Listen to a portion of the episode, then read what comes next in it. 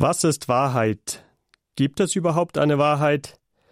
Diese Frage haben sich im Laufe der Weltgeschichte so einige Persönlichkeiten gestellt und dabei verschiedenste Wege auf der Suche nach der Wahrheit zurückgelegt.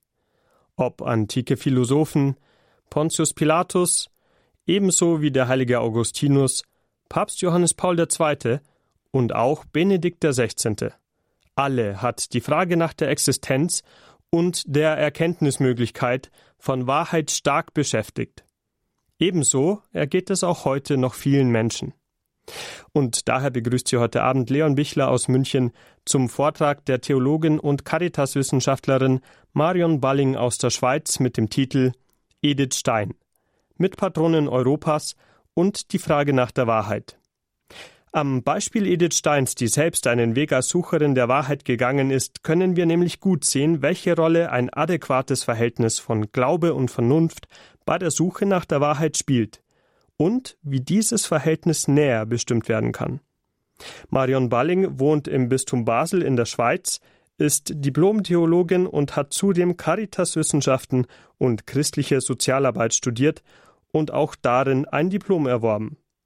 Aktuell ist sie Beraterin bei der Schweizerischen Hilfe für Mutter und Kind. Unter anderem hat sie sich intensiv mit Edith Stein befasst und kann uns daher an, ihren, an ihrem Wissen in dieser Sendung teilhaben lassen. Und so begrüße ich Sie, Frau Balling, an dieser Stelle ganz herzlich in der Credo-Sendung auf Radio Horeb und Radio Maria Südtirol und, und übergebe Ihnen ab jetzt das Wort. Ja, grüß Gott, guten Abend. Verehrte Hörerinnen und Hörer, es ist mir eine Freude, heute am Fest Kreuzerhöhung mit Ihnen nachzudenken über Edith Stein, der Mitpatronin Europas. Denn Edith Stein trug ja später, in ihrem späteren Leben, den Ordensnamen Teresa Benedicta a Croce, also die vom Kreuz gesegnete. Edith Stein, am 12. Oktober 1891 geboren, als elftes Kind jüdischer Eltern ermordet 1942 am 9. August im Konzentrationslager Auschwitz. Edith Stein aufrichtiges Suchen nach Wahrheit durchzieht ihren Lebensweg. Sie wurde, wie bereits gesagt wurde, von Papst Johannes Paul II. 1999 zur Mitpatronin Europas erhoben. Gerade die Frage nach der Wahrheit ist für Europa entscheidend. Darauf haben die Päpste immer wieder hingewiesen. Zum Beispiel Papst Emeritus Benedikt. Er sieht in der Resignation vor der Wahrheit die tiefste Ursache der Krise Europas. Das führte er aus am 8. September 2007 in Mariazell in Österreich. Was dies bedeutet, kann in der folgenden Stunde vielleicht etwas deutlicher werden. Zurück zu Edith Stein, der jüdischen Frau, die im Laufe ihres Lebens einmal sagen wird, mein Suchen nach Wahrheit wurde zu einem einzigen Gebet. Dabei hat sie, wie sie selbst sagt, als Jugendliche mit 14 Jahren ganz bewusst aufgehört, an Gott zu glauben Sie sagt, im Haus der Schwester, ihrer Schwester Elsa wurde sie Atheistin. Hier habe ich mir das Beten ganz bewusst und aus freien Stücken abgewöhnt. Edith Stein begann nach einem glänzenden Abitur mit 20 Jahren im Jahr 1911 mit dem Studium der Germanistik, Geschichte und der Psychologie. Doch gerade von der Psychologie war sie enttäuscht. Es sei eine Psychologie ohne Seele, sagt sie.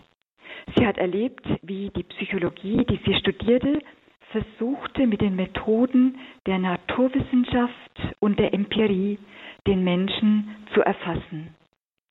Sie sagt, Edith Stein, die Psychologie des 19. Jahrhunderts hat den Seelenbegriff übersprungen. Die Psychologie habe ihre grundsätzlichen Fragen noch nicht ausreichend geklärt. Für diese, für die Klärung der grundsätzlichen Fragen sieht Edith Stein die Philosophie zuständig. Sie liest dann die logischen Untersuchungen erster Band, die gerade erschienen waren, des Philosophen Edmund Husserl, geboren 1859, gestorben 1938. Dort in der neuen phänomenologischen Methode, die Husserl begründet hat, findet Edith Stein, wie sie selbst sagt, einen neuen Weg in das Reich der Seele. Edith Stein ist mit ihrer Enttäuschung über das empirisch-naturwissenschaftliche Menschenbild der Psychologie, das damals vorherrschte, an ein grundsätzliches Problem gestoßen. Es ist ein Problem im Wissenschaftsverständnis, das bis heute existiert, der vielleicht noch in verschärfter Form. Es ist letztlich die Frage nach der Wirklichkeit. Was ist wirklich? Was ist das, was wirklich ist? Ist das, was wirklich ist, mit den Methoden der Naturwissenschaft und der Empirie nachweisbar, ausreichend zu beschreiben?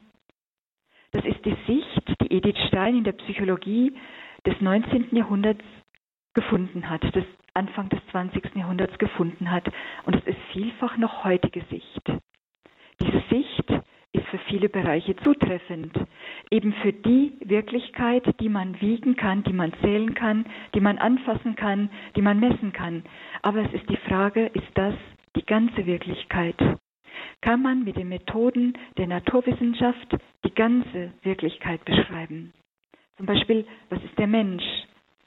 Nach rein chemischer Sicht beispielsweise ist der Mensch ein Gebilde aus Wasser, Kohlenstoff, Salzen und da laufen differenzierte biochemische Vorgänge ab. Menschliche Anteilnahme, Nächstenliebe, das sind Stoffwechselvorgänge im Gehirn, die ausgelöst werden durch einen Reizreaktionsmechanismus. Ich denke, wir sind uns einig, das ist nicht die ganze Wirklichkeit. Es gibt mehr als das rein naturwissenschaftlich Feststellbare. Es gibt mehr als das, was wir sehen und anfassen können.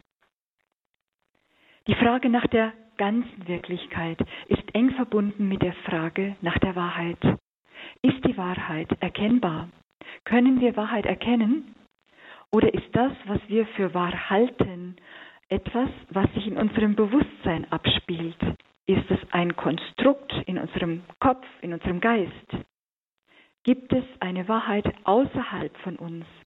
Gibt es Wahrheit, die unabhängig von uns existiert? Eine Wahrheit, die nicht nur in unserem Denken existiert, sondern die uns gegenübertritt, die uns gegenüber ist. Es hat weitreichende Konsequenzen, wie diese Frage beantwortet wird. Denn gibt es eine Wahrheit außerhalb von uns, außerhalb des Menschen, dann wäre das eine Wahrheit, über die der Mensch gar nicht verfügen kann. Es wäre eine Wahrheit, die wir uns auch selber nicht geben können.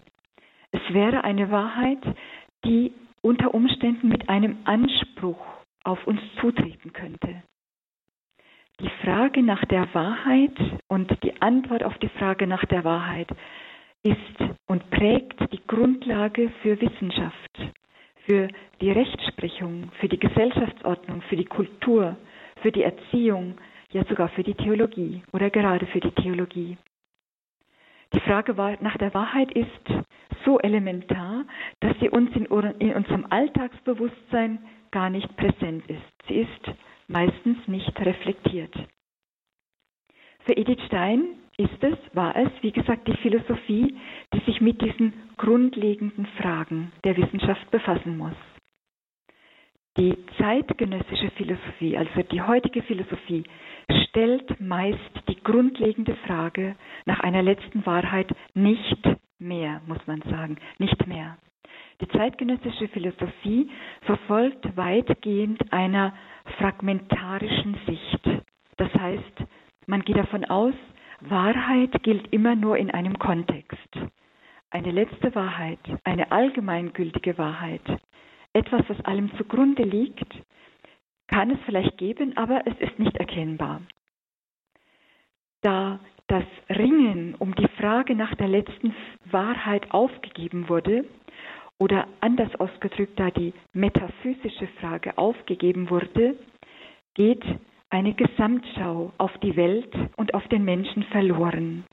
Metaphysische Frage, das heißt metaphysisch, also Metaphysis, der Begriff geht auf Aristoteles zurück, also vorchristlich, und bezeichnete dort einfach die Anordnung der Bücher von Aristoteles in der Alexandrinischen Bibliothek, die hinter den Büchern der Physik standen, also die hinter dem standen, was sich mit der Physis, mit dem Greifbaren, mit dem Körperhaften befasst. Metaphysis, also das, was hinter oder über dem Greifbaren und Fassbaren steht. Die metaphysische Frage, das Aufgeben der Frage nach einer letzten Wahrheit führt zu einer Sicht von Welt und Mensch, die fragmentarisch, also zergliedert ist. Die Päpste, zum Beispiel Johannes Paul II., wurden nicht müde zu betonen, wie wichtig es ist, die Frage nach der letzten Wahrheit zu stellen, sie gründlich zu durchdenken und um sie zu ringen. Denn Johannes Paul II., ich zitiere aus der Enzyklika Veritatis Splendor, also der Wahrheit Glanz, Glanz der Wahrheit. Johannes Paul II., ich zitiere, die Krise der Wahrheit führt zu einer individualistischen Sicht. Die Resignation vor der Frage nach der Erkennbarkeit der Wahrheit führt zu einer individualistischen Ethik. In einer solchen Ethik lebt im Extremfall jeder mit seiner Wahrheit, die von der Wahrheit der anderen verschieden ist. Wie gesagt, äh, Papst Benedikt Emeritus hat es immer wieder aufgenommen. Ich denke, das ist Ihnen allen bekannt. Immer wieder sein Thema, die Wahrheit. Er sagte eben in Maria Zell, die Resignation der Wahrheit gegenüber ist meiner Überzeugung nach der Kern der Krise des Westens Europas. Wenn es Wahrheit für den Menschen nicht gibt, dann kann er auch nicht Gut und Böse unterscheiden. Papst Benedikt Emeritus verwies immer wieder auf diese Thematik. Wir wollen uns das nun genauer anschauen. Das Gegenteil von Wahrheit ist Lüge. Das Gegenteil von Wahrheit ist aber auch Relativismus. Relativismus bedeutet, Wahrheit existiert immer nur in einem bestimmten Kontext. Oder Wahrheit existiert nur immer in Abhängigkeit von etwas anderem. Eine absolute Wahrheit gibt es nicht im Relativismus. Der Relativismus tritt meist auf im Sinne eines, einer Skepsis im Hinblick auf die Erkennbarkeit von Wahrheit. Das war schon in der Antike so. In der Antike, also in der vorchristlichen Zeit, dann war gerade das Christentum bei den Griechen, bei den Gebildeten, bei den Philosophen, die verstanden das Christentum als die wahre Philosophie, die dem Relativismus überlegen ist die griechischen Philosophen, also um die Zeitenwende, die mit dem Christentum in Berührung kamen, zum Beispiel Justin oder Clemens von Alexandrien. Darauf verwies auch Johannes Paul II. in seiner 1998 erschienenen Enzyklika Fides et Ratio. Er wies den großen Beitrag, den das Christentum in der Antike leistete. Er sagte, Johannes Paul II., das Christentum habe ein Recht zum Zugang für Wahrheit für alle bewirkt. Der elitäre Charakter, den die Wahrheitssuche bei den vorchristlichen Philosophen hatte, wurde mit Entschlossenheit überwunden, gerade durch das Christentum.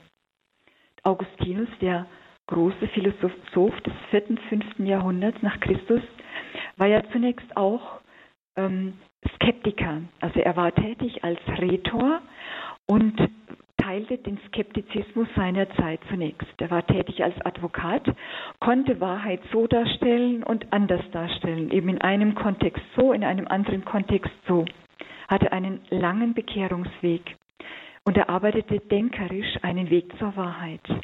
Augustinus verweist uns darauf. In uns ist eine Sehnsucht nach Wahrheit. In uns ist sogar ein Wissen darum, dass es Wahrheit gibt. Augustinus sagt wörtlich, Ich kenne viele, die täuschen. Ich kenne viele, die täuschen.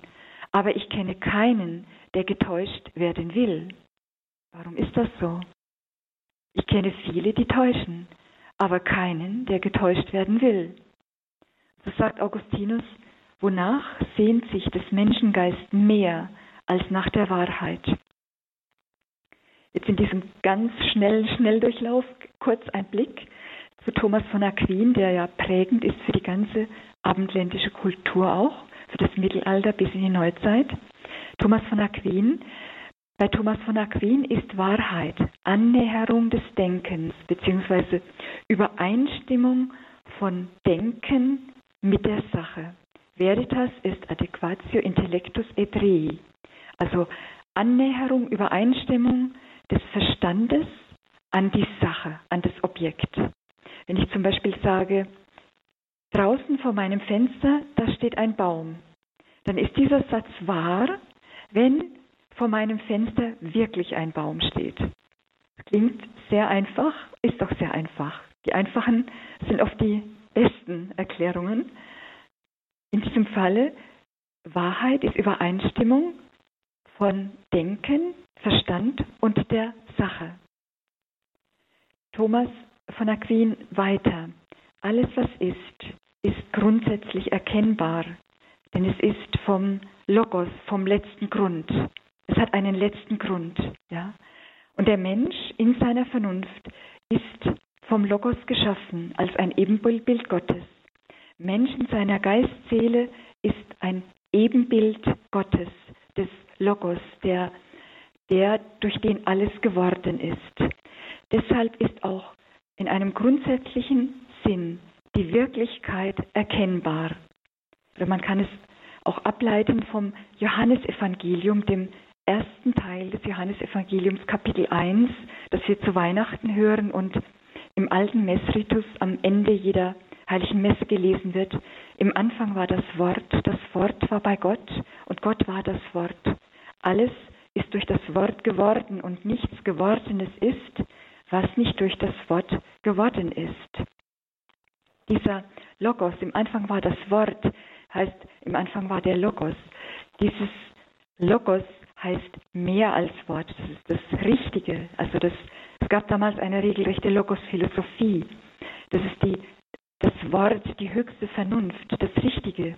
Also am Anfang war die Vernunft, durch die ist alles geworden. Alles ist durch das Wort, durch die göttliche Vernunft, durch Jesus Christus geworden. Alles, was ist, trägt die Spuren des Schöpfers in sich. Deshalb sagen die klassischen Philosophen, erkennen, also Thomas von Aquin, erkennen, Erkenntnis ist, den Logos, also die logische Struktur des Gegenstandes zu erfassen. Erkennen ist, den Logos des Gegenstandes zu erfassen. Diese Sicht von Wahrheit, die prägend war und ist für die abendländische Philosophie, beinhaltet eine sehr positive Sicht von Welt, von der ganzen Schöpfung und seine ungeheure Kraft auch für die Wissenschaft. Wir sind aufgerufen, die Wirklichkeit zu erforschen. Veritas ist Adsequatio intellectus et rei, also Wahrheit ist Annäherung von Denken an das, was ist. Und weiter Thomas von Aquin, der erkennende Geist empfängt sein Maß von den Dingen. Die geschaffenen Dinge haben ihr Maß vom erkennenden Geiste Gottes, also vom Logos empfangen. Deshalb alles, was ist, trägt die Spuren dieses Logos. Das ist katholische Lehre.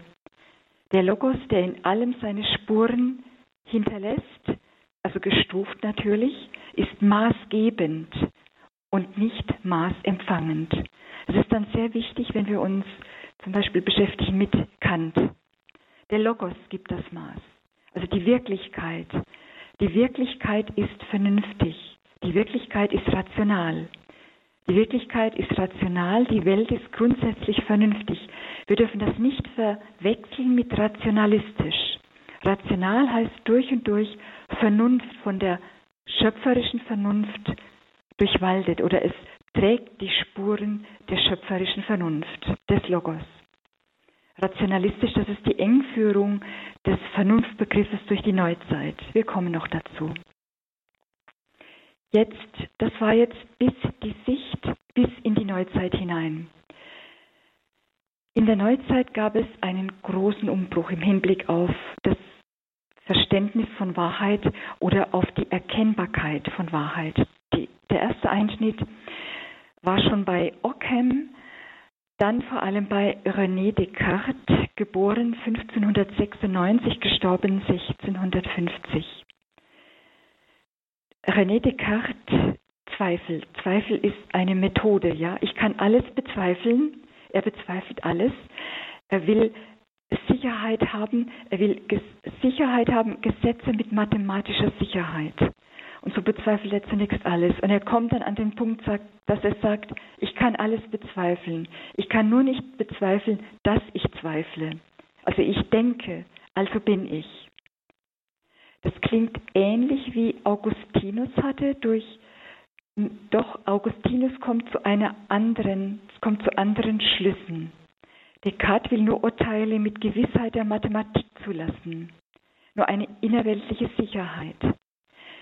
Durch Descartes ist das erste Mal das, also der Fall, dass der Mensch bei der Erkenntnis auf sich selbst zurückgeworfen wird. Also der Mensch kommt eigentlich nicht über sich selbst hinaus. Ein weiterer Eckpunkt in der Geschichte der Philosophie ist, oder eine regelrechte Wende, Immanuel Kant, geboren 1724, gestorben 1804. Besonders oder vor allem mit seinem Opus Kritik der reinen Vernunft. Ein sehr anspruchsvolles Werk. Ich versuche es ganz einfach auszudrücken. Kant sagt so viel. Der Mensch kann die Gegenstände, die Dinge an sich nicht erkennen. Der Mensch erkennt immer nur die Erscheinung der Dinge. Der Mensch erkennt nur das Ding für sich. Also ich erkenne nur das Ding für mich. Ich erkenne nicht das Ding. Ich erkenne nicht das Ding an sich. Also der Gegenstand bestimmt den Inhalt des Erkennens. Nicht der Gegenstand bestimmt den Inhalt des Erkennens, wie das bei Thomas von Aquin die Sicht ist, sondern Immanuel Kant, der Erkennende, der Mensch, bringt den Gegenstand, so wie er uns erscheint, hervor. Durch bestimmte Strukturen, die im Erkenntnisvermögen selbst liegen.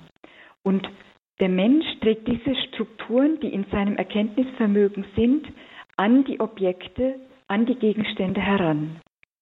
Ja? Also vielleicht nicht ganz einfach, das ist wirklich ein kompliziertes Opus. Ich versuche es nochmal anders auszudrücken. Nach Kant wird die Wirklichkeit durch den Erkennenden gesetzt.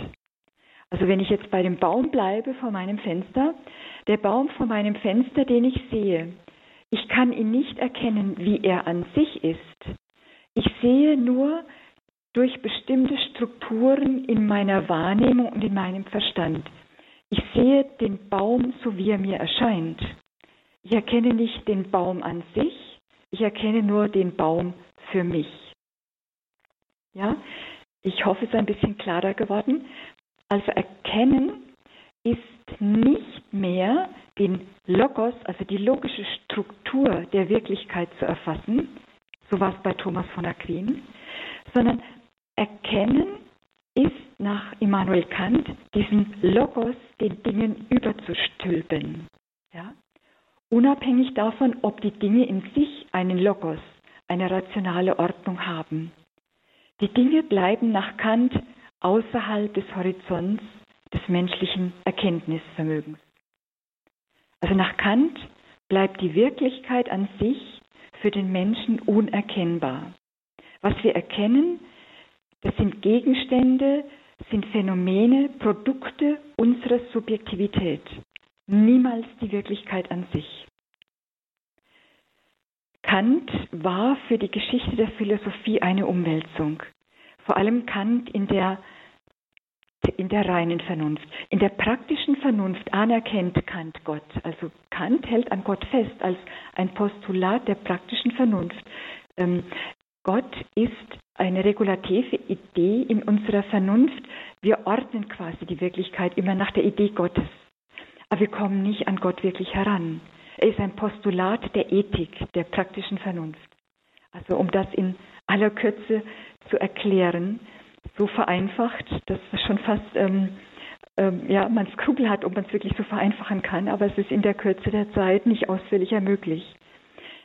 Kant war ein ganz großer Einschnitt in der Geschichte der Philosophie. Professor Josef Seifert sagt, Kant führt in eine Krise der Philosophie. Die, die Philosophie Kants führte in ihrer Wirkungsgeschichte zum Ende der Metaphysik. Also Metaphysik, wörtlich, wie wir es bereits sagten, das, was hinter der Physis, was hinter dem Körperhaften steht. Die Wirkungsgeschichte Kants hat weitreichende Auswirkungen bis heute, bis in unseren Alltag hinein. Also Kant, der Skeptizismus, der Zweifel an, die, an der Wahrheitsfähigkeit des Menschen. Schon Zeitgenossen, also Heinrich von Kleist, trieb das tatsächlich in die Verzweiflung. Heinrich von Kleist schrieb an seine Verlobte, der Gedanke, dass das, was wir wahrnehmen, nicht wirklich ist, hat mich im Heiligtum meiner Seele erschüttert. Wir können nicht entscheiden, ob das, was wir Wahrheit nennen, wahrhaftig Wahrheit ist oder ob es uns nur so scheint. Und Kleist weiter an seine Verlobte, mein einziges, mein höchstes Ziel ist gesunken. Ich habe nunmehr keines mehr. Soweit Kleist zu den Ausführungen von Kant. In der Folgezeit folgerte dann Friedrich Nietzsche, geboren 1844, gestorben 1900. Nietzsche folgerte, wenn es die Wahrheit nicht gibt oder wenn wir an die Wahrheit nicht herankommen, dann gibt es nur eine Vielfalt von Perspektiven. Wenn die Wahrheit nicht erkennbar ist, folgert Nietzsche Immanuel Kant richtig weiter. Wenn die Wahrheit nicht erkennbar ist, dann erkennen wir nicht, was gut ist und was böse ist. Also wir können nur gut erkennen und böse erkennen, wenn wir Wahrheit erkennen können. Und Nietzsche folgert, der Mensch bestimmt, was gut und böse ist. Das ist ein zentraler Schritt gewesen, zentral für die ganze Neuzeit. Dann bestimmt der Mensch, was gut und böse ist. Nietzsche hat in seinem Buch Jenseits von Gut und Böse versucht, die Perspektive einer vormoralischen Zeit aufzusuchen, eine Perspektive, die an den Menschen gebunden ist. Daraus wird gefolgert dann der Wille zur Macht, die Umwertung der Werte. Nietzsche, muss man sagen, gerechterweise war eine schillernde Figur, viel, viele Seiten. Er hat auch Gebete geschrieben, Gedichte geschrieben, in denen er nach Gott rief und Gott schrie. Aber diese, ja, jenseits von Gut und Böse hat eine große Wirkung gehabt und hat sie bis in die Neuzeit. Der Mensch bestimmt, was gut und böse ist. In den folgenden Jahrhunderten, in den folgenden Jahrzehnten beziehen sich alle Denkrichtungen in irgendeiner Form auf Immanuel Kant und die Ableitungen aus ihm. Zum Beispiel der Positivismus. Der Positivismus sagt, nur die sinnlich wahrnehmbare Welt, nur das, was über die Sinne zu uns gelangt, was wir zählen, wiegen, messen können, ist Gegenstand von Wissenschaft. Damit wird Wissenschaft eingeengt auf Naturwissenschaft. Nur Naturwissenschaft ist Wissenschaft. Das ist eine Engführung. Kommen wir zu diesem rationalistischen Prinzip. Wissenschaft ist Naturwissenschaft. Darüber hinaus wird nichts anerkannt als Wissenschaft. Das ist weitgehend die Haltung, die wir heute haben. Nur das, was über die Sinne zu uns gelangt, was wir zählen, wiegen, messen können, ist Gegenstand von Wissenschaft. Nur Naturwissenschaft ist Wissenschaft. Diese Gedanken sind auch in die Theologie gelangt. Darauf verwies immer wieder zum Beispiel Papst Emeritus Benedikt XVI. Zum Beispiel in der liberalen, der sogenannten liberalen Theologie des 19. und 20. Jahrhunderts. Mensch, der Mensch Jesus, der Mensch Jesus, ja, Jesus wird vor allem als Mensch und vor allem innerweltlich gesehen. Er ist ein Vorbild, aber er ist nicht wahrer Gott und wahrer Mensch, was Glaubenswahrheit der Kirche ist, nicht? Also das Geheimnis, dem wir uns im Glauben annähern. An die Wahrheit, so seit Kant. An die Wahrheit kommen wir letztlich nicht heran. Sie ist nicht erkennbar. Und so entwickelten sich in der Postmoderne verschiedene Theorien von Wahrheit, verschiedene Konzepte von Wahrheit. Zum Beispiel, also ich wollte noch vorweg schicken, es gibt in der Postmoderne verschiedene Konzepte, aber sie haben alle gemeinsam. Sie gehen davon aus, Wahrheit ist nicht erkennbar und sie verzichten deshalb auch auf Wertung. Eben wenn Wahrheit nicht erkennbar ist, ist der Mensch jenseits von Gut und Böse. Verschiedene Theorien von Wahrheit in der Postmoderne. Ich mache das rasch, aber nur damit man sieht, wie weit es in unseren Alltag hineinreicht. Der sogenannte Konstruktivismus und Dekonstruktivismus. Konstruktivismus besagt, alles beruht auf Konstrukten. Die Wirklichkeit ist ein Konstrukt. Ja, sogar der Körper ist ein Konstrukt. In der Gender-Theorie wird die Realität des Körpers in Frage gestellt. Das Geschlecht ist ein Konstrukt. Es kann heute so sein und morgen so sein. Fußt letztlich auf der Theorie des Konstruktivismus, letztlich auf der Theorie wir kommen nicht an die Wahrheit heran. Oder Wahrheit, eine absolute Wahrheit, eine unbedingte Wahrheit gibt es nicht. Oder wir erkennen sie nicht. Eine andere Theorie von Wahrheit. Wahrheit wird erreicht durch Konsens, also die Konsenstheorie von Wahrheit, durch Übereinstimmung, durch Übereinkunft. Wahrheit setzt sich durch in einem Diskurs mit Hilfe von Argumenten, im herrschaftsfreien Raum, Habermas. Ne? Die Wahrheit beruht auf Konsens. Wahrheit setzt sich durch mit Hilfe von Argumenten. Das ist Habermas. Also Wahrheit wird erreicht durch Konsens. Wir stimmen darüber ab. Eine weitere Theorie von Wahrheit verbreitet, Wahrheit ist das, was nützlich ist. Also der Pragmatismus oder der Utilitarismus. Liebe Hörerinnen, liebe Hörer, vielleicht merken wir hier am deutlichsten, welche Konsequenzen die Frage nach der Wahrheit hat und welche Konsequenzen die Frage nach der Wahrheit bzw. die Antwort auf diese Frage hat. Ich wiederhole noch einmal, was Papst Johannes Paul II. in Veritatis Splendor sagte. Die Krise der Wahrheit führt in eine individualistische Ethik. In dieser sieht sich jeder mit seiner Wahrheit, die von der Wahrheit des anderen verschieden ist. Das heißt, wir stimmen dann ab. Wir stimmen dann ab. Es gibt nicht mehr eine allgemeine menschliche Natur. Darauf weist auch Johannes Paul II. hin. In der äußersten Konsequenz mündet das in einer Verneinung einer allgemein menschlichen Natur. Die Idee einer allgemein menschlichen Natur aber ist die Grundlage des sogenannten Naturrechtes. Die Grundlage des Naturrechtes ist wiederum, also Naturrecht ist eigentlich die Grundlage vieler Verfassungen. Zum Beispiel die deutsche Verfassung beruht auf dem Naturrecht.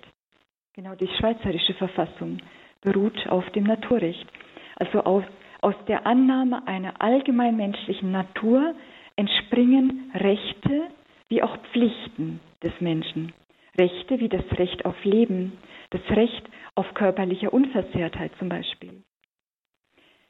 Das Verneinen einer letzten Wahrheit, die uns in eine Verbindlichkeit nimmt, wird sehr deutlich, wenn es um den Umgang mit dem Leben selbst geht. Denken wir an den Schutz des Lebens an seinem Beginn und an den Schutz des Lebens an seinem Ende. Der Schutz des ungeborenen Lebens, der Schutz der Embryonen, wird heute entschieden über ein Verständnis von Wahrheit als Konsens. Ja? Wir stimmen darüber ab. Wobei, obwohl es zu einem Bereich von Wahrheit geht, der jenseits dessen ist, worüber wir abstimmen können oder dürfen. Das ist Naturrecht.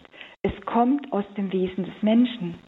Ein Wesen des Menschen können wir aber nicht mehr bestimmen oder nicht annehmen, wenn wir nicht von einer Wahrheit ausgehen können oder wenn wir Wahrheit nicht erkennen können. Diese, ja, ich denke, es wird auch deutlich, auch die ganze Frage der Ehe. Was ist Ehe? Was ist Ehe? Ehe für alle. In diesem Punkt wird es auch deutlich. wie weit diese Frage nach der Wahrheit reicht, wie direkt uns diese Frage betrifft. Die Resignation vor der Wahrheit und vor der Erkennbarkeit einer letzten und allgemeingültigen Wahrheit war und ist die große Sorge von den Päpsten Benedikt, Johannes Paul II., aber auch von verschiedenen Philosophen.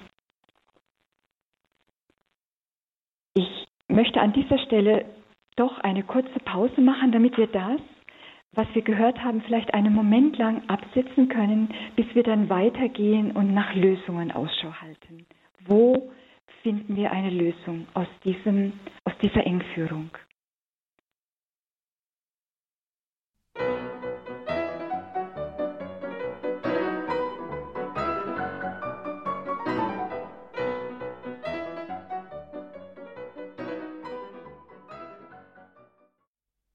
Ja, liebe Hörerinnen, liebe Hörer, ich weiß, es ist vielleicht eine Materie, die nicht ganz einfach ist und uns herausfordert, unser Denken, aber es ist wert und es ist auch der Aufruf der Päpste. Johannes Paul II. hat uns regelrecht aufgefordert, diese Frage durchzudenken.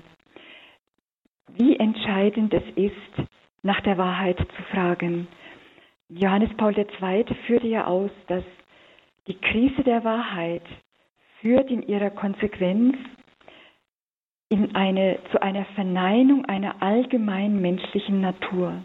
Also Johannes Paul II. verwies darauf, wenn wir aufgeben, dass es eine letzte Wahrheit gibt, dann führt das zu einer Ablehnung oder einer Verneinung einer allgemein gültigen menschlichen Natur. Und das wiederum führt dahin, dass wir den Schutz des Lebens letztlich nicht mehr begründen können. Dass über den Schutz des Lebens zum Beispiel abgestimmt wird. Das ist eigentlich ein Bereich, über den kann nicht entschieden werden durch Abstimmung. Das ist etwas, was wir empfangen, eine Wahrheit, die wir empfangen. Diese Resignation vor der Wahrheit ist, wie gesagt, die große Sorge der Päpste.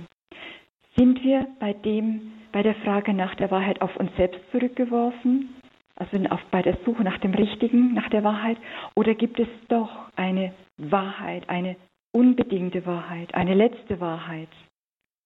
Johannes Paul II. hat in äh, 1998 die Enzyklika Fides et Ratio veröffentlicht. Er schreibt darin, in Punkt 5, die moderne Philosophie hat die Fragen nach dem Sein also die metaphysische Frage, wir haben früh, vorhin ein paar Mal davon gesprochen, die Frage nach einer letzten Wirklichkeit. Die moderne Philosophie hat die Frage nach dem Sein vernachlässigt. Anstatt von der dem Menschen eigenen Fähigkeit zur Wahrheitserkenntnis Gebrauch zu machen, hat sie es vorgezogen, deren Grenzen und Bedingtheiten herauszustellen. Zitat Johannes Paul II. Ende. Ich erinnere an Kant, ja, der mit seinem Kritik der reinen Vernunft die Grenzen, die Bedingtheit der Vernunft abklären wollte. Aber dazu kam und sagte, der Mensch kommt an die Wahrheit gar nicht heran. Und Johannes Paul II. sagt, der Mensch soll die Frage nach der Wahrheit stellen, ja. Weiter in Fides et Ratio, ich zitiere Johannes Paul II. Mit einer falschen Bescheidenheit gibt die Philosophie heute sich mit provisorischen Teilwahrheiten zufrieden, ohne überhaupt noch zu versuchen, radikale Fragen nach dem Sinn und letzten Grund des Lebens zu stellen.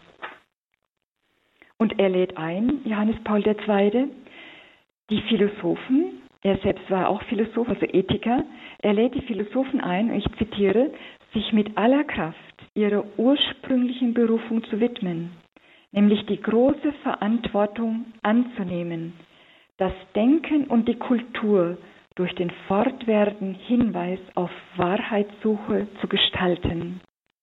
Also ich wiederhole noch einmal, Johannes Paul II. lädt die Philosophen ein, sich ihrer ursprünglichen Berufung zu widmen, nämlich das Denken und die Kultur durch den fortwährenden Hinweis auf die Wahrheitssuche zu gestalten. Johannes Paul II. Und er fordert in der Enzyklika weiter die Kirche auf, sich neu dem Nachdenken über die Wahrheit zu stellen. Er ruft, Johannes Paul II. ruft 1998 den Bischöfen die Aussage des Zweiten Vatikanums in, in Erinnerung, Zeugen der göttlichen und katholischen Wahrheit zu sein. Bischöfe sind Zeugen der göttlichen und katholischen Wahrheit. Johannes Paul II. sagt, zum Amt des Bischofs gehöre es durch neuerliche Bekräftigung der Glaubenswahrheit, dem Menschen wieder rechtes Vertrauen in seine Erkenntnisfähigkeiten zu geben und der Philosophie eine Herausforderung zu bieten. Johannes Paul II. Ende. Ja, nach diesem großen ja, äh, Exkurs in die Philosophie, in die Geschichte, aber ganz rasch, ganz schnell und in die heutige Zeit und die fragmentarische Sicht der Wirklichkeit, die fragmentarische Sicht der Wahrheit, die Philosophie, die nicht mehr die großen Fragen stellt nach der Wahrheit, nach der letzten Begründung der Menschenwürde. Jetzt die Stimme von Johannes Paul II., der die Philosophen einlädt, sich ihrer ursprünglichen Berufung zu widmen, nämlich nach der Wahrheit zu suchen und auch, er ruft es auch den Bischöfen ins Gedächtnis, ihre Berufung wahrzunehmen, nämlich Zeugen der göttlichen, der katholischen Wahrheit zu sein. Soweit dieser Exkurs. Kehren wir zurück zu Edith Stein, die als junge Studentin enttäuscht war über die Psychologie, die als Grundlage ein ausschließlich naturwissenschaftliches Weltbild hatte. Edith Stein liest die logischen Untersuchungen von Edmund Husserl. Er kritisiert in, in dem 1900 erschienenen ersten Band alle, fast alle modernen Philosophien seien relativistisch. Sie haben es aufgegeben, Wahrheit erkennen zu können. Sie gehen davon aus, der Mensch ist nicht wahrheitsfähig, mit allen Folgen.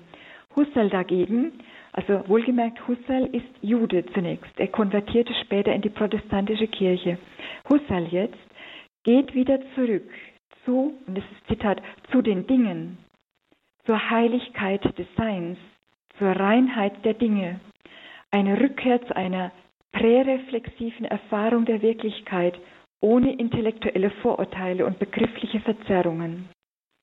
Husserl betrachtet also wieder das Objekt, er schaut auf die Dinge, also im Vergleich dazu Kant, der vor allem im Subjekt bleibt, also der Erkennende.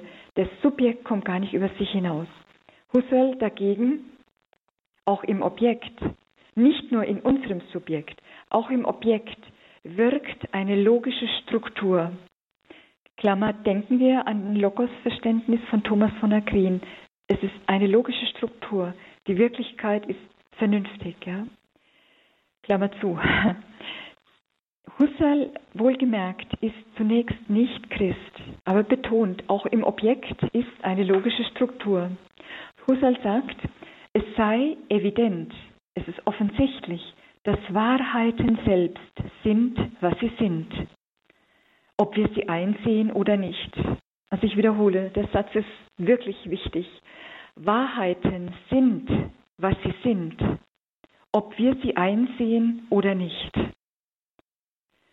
Und Edith Stein findet nun bei Husserl mit seiner Methode einen neuen Weg in das Reich der Seele.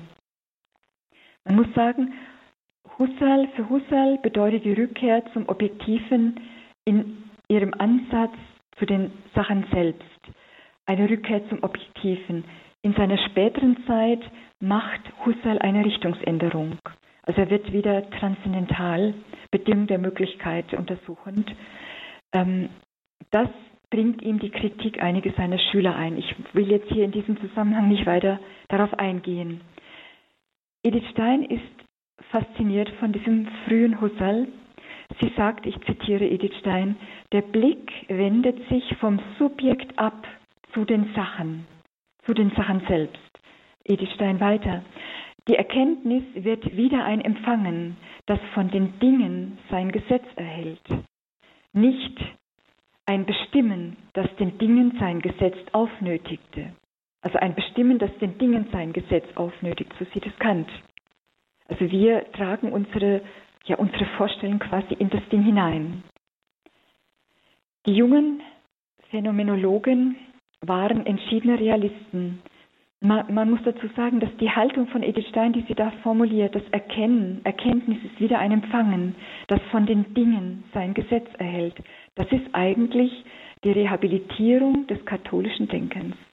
Das sehe nicht nur ich so, das sieht auch Professor Schumacher so. Rehabilitierung des überkommenen katholischen Denkens. Es ist ähnlich der Position Augustinus. Erkenntnis der Wahrheit ist ein Empfangen. Die Wahrheit wird empfangen. Und die Wahrheit ist das Maß aller Dinge. Die Wahrheit, die von den Dingen in der Seele hervorgerufen wird, ist nicht von der Beurteilung der Seele abhängig. So Thomas von Aquin. Man beachte, wir sind auf der Ebene der natürlichen Vernunft. Also es ist die Wahrheit, die denkerisch, die mit unserer natürlichen Vernunft erreichbar ist. Das ist ja eine Voraussetzung der sogenannten natürlichen Gotteserkenntnis, die vom Vierten Laterankonzil und vom Ersten Vatikanischen Konzil festgestellt wird. Der Mensch kann mit den Mitteln der Vernunft Gott erkennen, aus der Ordnung der Schöpfer, Schöpfung, und zwar certe, sicher, mit Sicherheit, ja. Edith Stein, also wir sind hier noch auf der Ebene der natürlichen Vernunft. Edith Stein begreift sich noch nicht, nicht als religiöse oder gläubige Frau, sondern einfach als radikal Fragende. Sie geht, wird sich langsam in die katholische Kirche hinein entwickeln. Dazu gehört Wegpunkte auf diesem Weg war sicher die Begegnung mit dem Philosophen Max Scheler, den sie kennenlernt Sie sagt, ich zitiere Edith Stein, es war die Zeit, in der er, also Scheler, ganz erfüllt war von katholischen Ideen und mit allem Glanz seines Geistes und seiner Sprachgewalt für sie zu werben verstand. So Edith Stein. Sie kommt nach eigenen Angaben mit der katholischen Welt näher in Berührung. Sie sagt, wörtlich Edith Stein, das war meine erste Berührung mit dieser mir bis dahin völlig unbekannten Welt. Sie führte mich noch nicht zum Glauben, aber sie erschloss mir einen Bereich von Phänomenen, an dem ich nun nicht mehr blind vorbeigehen konnte. Die Schranken der rationalistischen Vorurteile fielen und die Welt des Glaubens stand plötzlich vor mir. Diese Welt des Glaubens musste zumindest eines lebhaften Nachdenkens wert sein. Edith Stein, Zitat Ende. Sie sagt weiter, ein anderes Zitat, vorläufig ging ich noch nicht an eine systematische Beschäftigung mit den Glaubensfragen. Dazu war ich noch viel zu sehr von anderen Dingen ausgefüllt. Ich begnügte mich damit, Anregungen aus meiner Umgebung aufzunehmen und wurde fast ohne es zu merken, umgebildet. Zitat Ende. Ein weiterer Schritt auf ihrem Weg der Wahrheitssuche war, so schreibt sie selbst, war, wie sie im Juli 1916 auf der Fahrt nach Freiburg in Frankfurt Zwischenstation macht und in einer Kirche im Dom sitzt und sie sieht, wie eine Frau mit einem Markkorb hereinkommt in die Kirche kommt und sich vor den Tabernakel hinsetzt, als wäre eine reelle Person da. Ich zitiere Edith Stein jetzt wörtlich. Das war für mich etwas ganz Neues. Das habe ich nicht erlebt in der Synagoge, nicht in der evangelischen Kirche.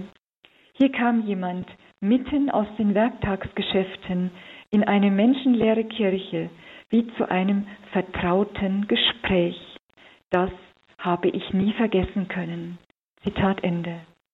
Sie erlebt also eine Glaubende, die mit Gott kommuniziert, mit Gott verkehrt, als hätte sie eine vertraute Person gegenüber. Ihr selbst sagt Edith Stein sehr ehrlich eine persönliche Beziehung zu Gott. Sie sagt ganz, sie sagt, ich hatte Ehrfurcht vor Glaubensfrage und gläubigen Menschen gelernt, aber ich hatte den Weg zu Gott noch nicht wiedergefunden. Ein weiterer Schritt auf dem Weg ins Christentum war ihre Freundschaft mit dem Philosophen Adolf Reinach, der zum Schülerkreis um Husserl gehörte, evangelischer Christ. Er also wurde evangelischer, er konvertierte, er war, zuvor, er war Jude. Reinach fiel im Ersten Weltkrieg. Edith Stein fuhr zur Witwe Reinachs, um ihr beizustehen und um zu helfen, den Nachlass zu ordnen. Und sie traf in Anne Reinach eine Frau, die sie erstaunte. Sie erwartete eine gebrochene Frau, aber sie traf eine Frau, durch deren Mut im Leid und ihren Glauben an die Auferstehung Edith Stein, wie sie selbst sagt, im Innersten betroffen war. Edith Stein erlebt dann eine persönliche Krise. Es ist im Jahr 1920, wenn sie schreibt, ich befand mich in einer inneren Krise, die meinen Angehörigen verborgen war und die in unserem Hause nicht gelöst werden konnte.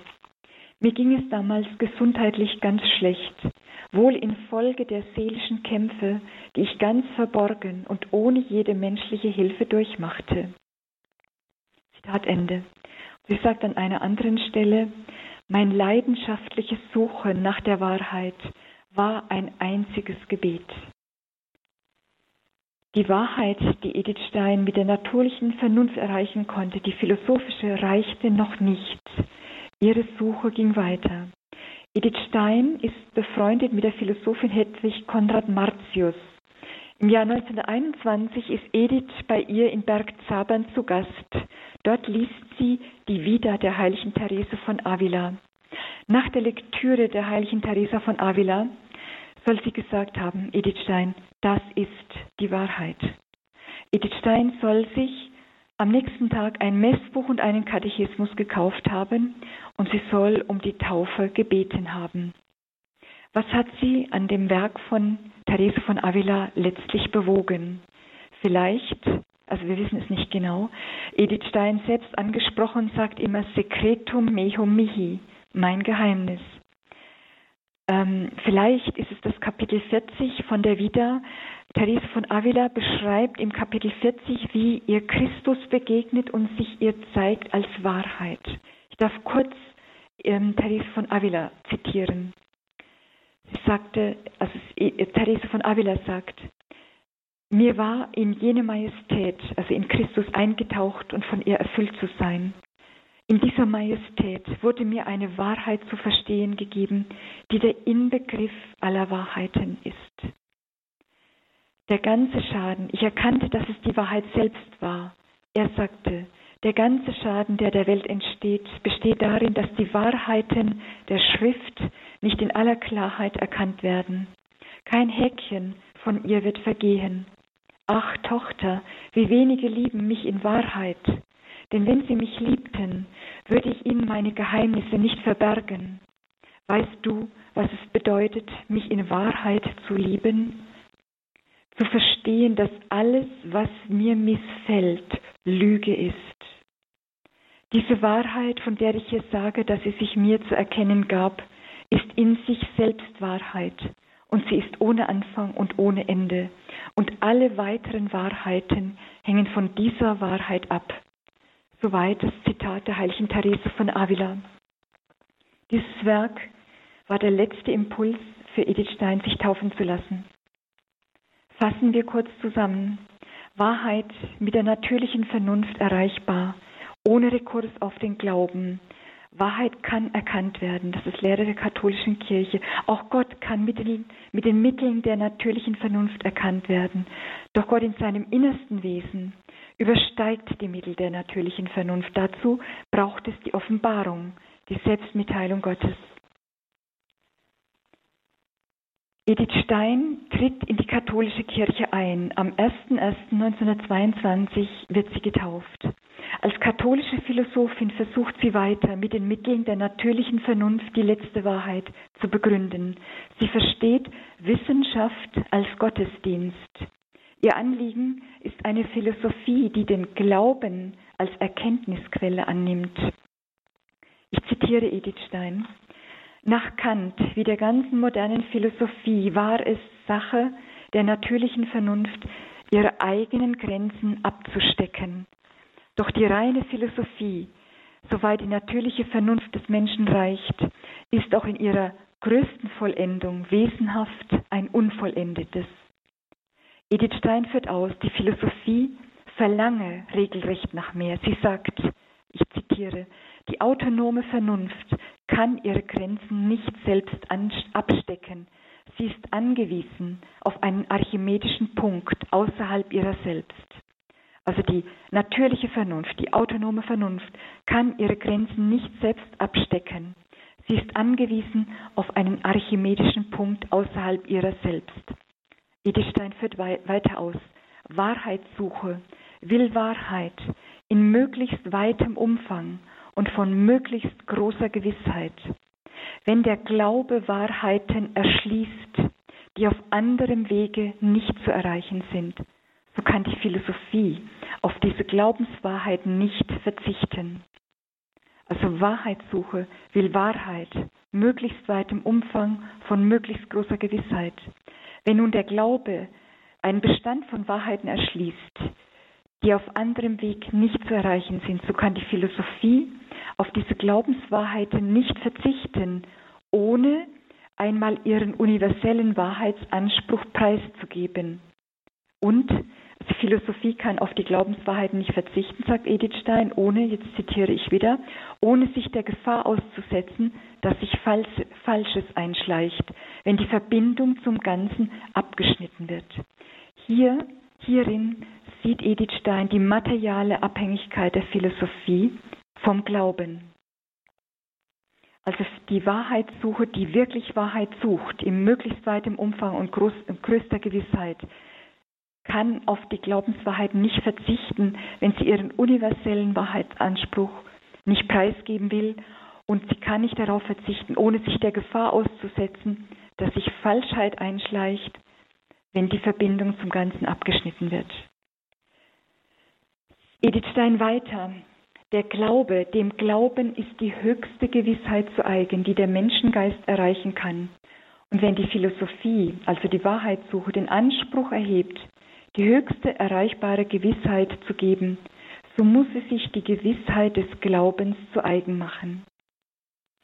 Sie muss dies tun, also die Philosophie muss dies tun, indem sie Glaubenswahrheiten in sich aufnimmt, ferner indem sie alle anderen Wahrheiten an diesen Glaubenswahrheiten als dem letzten Kriterium misst. Darin besteht nach Edith Stein die formale Abhängigkeit der Philosophie vom Glauben. Und sie kritisiert die Metaphysikscheu so vieler moderner Denker. Der Glaube, wie Edith Stein ihn sieht und wie ihn Thomas von Aquin schon verstanden hat, ist ein rationaler Weg zur Wahrheit. Das klingt für uns vielleicht ungewohnt. Rational heißt vernünftig, nicht rationalistisch, das ist eine Entführung. Also Glaube ist für Edith Stein ein rationaler Weg zur Wahrheit. Und sie sagt erstens zu Wahrheiten, die ohne den Glauben verschlossen wären. Und zweitens, der Glaube als sichersten Weg zur Wahrheit, denn eine größere Sicherheit als die Gewissheit des Glaubens gibt es nicht, solange der Mensch in statu vie ist, solange wir in dieser Welt sind.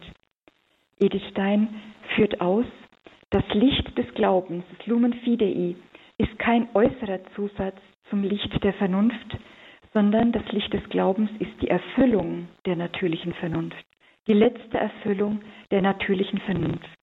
Alles menschliche Sein ist hingeordnet auf den Glauben. Und in diesem Glauben empfängt der Mensch ein neues Sehvermögen. Der Mensch wird neu, er empfängt ein neues Sehvermögen durch diesen Glauben. Liebe Hörerinnen, liebe Hörer, wir sind am Ende dieser Sendung. Johannes Paul II. hat Edith Stein zur Mitpatronin Europas erhoben. Mit Edith Stein sieht er am Glauben an Jesus Christus die Grundlage für die geistige und kulturelle Einheit Europas. Und Johannes Paul II. ruft die Kirche in Europa auf zur Umkehr, zur Umkehr zur Wahrheit. Vielen Dank für Ihr Interesse, auch wenn es jetzt am Ende recht schnell gehen muss. Es gäbe noch sehr viel zu Edith Stein zu sagen. Vielleicht kann uns die Mitpatronin Europas helfen, dass wir stolz sein können auf unseren Glauben, an den, der von sich sagt, ich bin die Wahrheit. Und dass wir diese Wahrheit ruhig und getrost festhalten, auch wenn der Vorwurf auftaucht, wir dürften absolute Wahrheit nicht annehmen, wir seien intolerant. Dazu sagt Papst Benedikt, Aufgrund unserer Geschichte, Papst Benedikt jetzt, aufgrund unserer Geschichte haben wir Angst, dass der Glaube an die Wahrheit Intoleranz mit sich bringe. Wenn uns diese Furcht überfällt, die ihre geschichtlichen Gründe hat, dann wird es Zeit, auf Jesus zu schauen als den Gekreuzigten. Tun wir das mit Edith Stein, der vom Kreuz gesegneten. Ich schließe mit Papst Benedikt, der ausführt, Wahrheit setzt sich nicht mit äußerer Macht durch, sondern Wahrheit ist demütig und gibt sich dem Menschen allein durch die innere Kraft, durch die innere Macht ihres Wahrseins. Das ist die Macht der Wahrheit, die Jesus Christus selbst ist.